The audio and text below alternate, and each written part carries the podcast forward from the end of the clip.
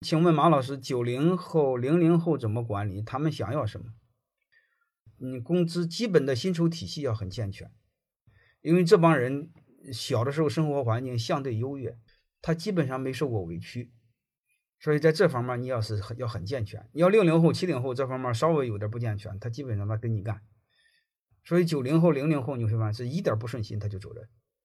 所以这对于我们这帮鸟人进来，对我们管理要求会越来越高。这是第一个，第二个呢？说你尽可能的采用的合伙关系，不要再用雇佣关系，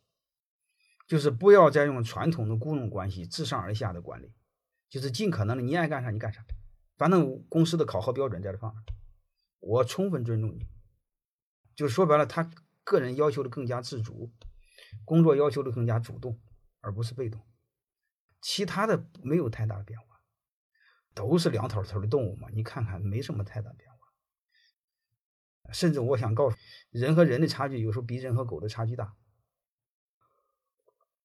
我想说，零零后、九零后和多数人是一样的，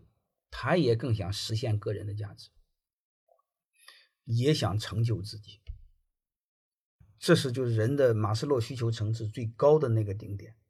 就是那个层面你不需要考虑的，就是温饱问题啊、安全、社交啊，你这个不需要考虑他们，但是你该有的需要给他们，你不需要过多的关注他们。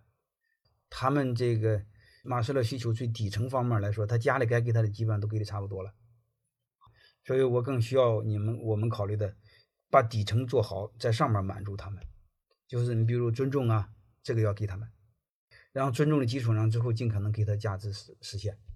社交你不用满足他们，但是你也可以公司氛围好一些，社交氛围满足他们更好，就是不管怎么着，就是他的。需求层次要比六零六零后、七零后直接高两个档次，你就这么理解就好了。对这帮人，你就不能用传统的那个等级管理压制他们，专制的管理，这帮人肯定不听你的。而且这些人一个天大的一个熊毛病，就受不得委屈。第一，说明他的生活条件好，家里成长环境好；